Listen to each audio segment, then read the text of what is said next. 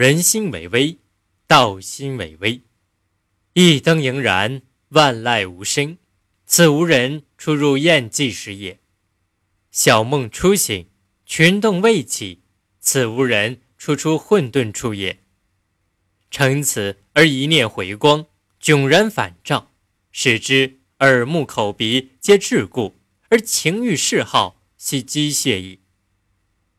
这段话的意思是说，当夜晚时分，青灯枯照，万籁俱寂，这是人们正要开始入睡的时候；而当清晨，人们从睡梦中醒来，万物还未复苏，这正是我们从梦的睡意中。清醒的时刻，如果能利用好这一刻来澄清自己的内心，来反省自身的一切，那么就会明白，耳目口鼻是束缚我们心智的工具，而情欲爱好等都是使我们堕落的机器。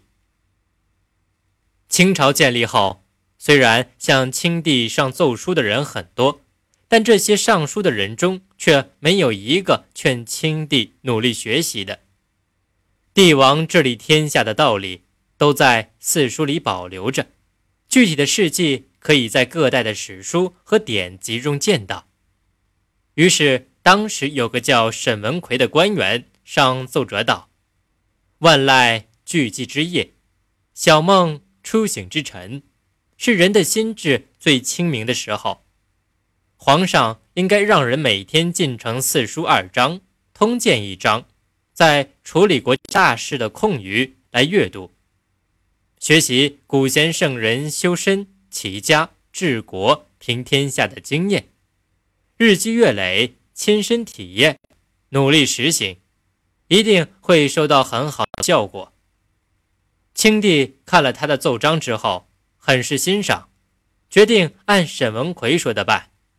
后来果然有所成效。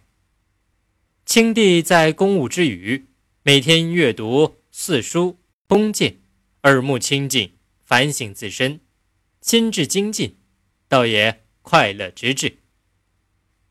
万籁俱寂之夜，小梦初醒之晨，因少却了诸多杂事的干扰，是人的心智最清明的时候。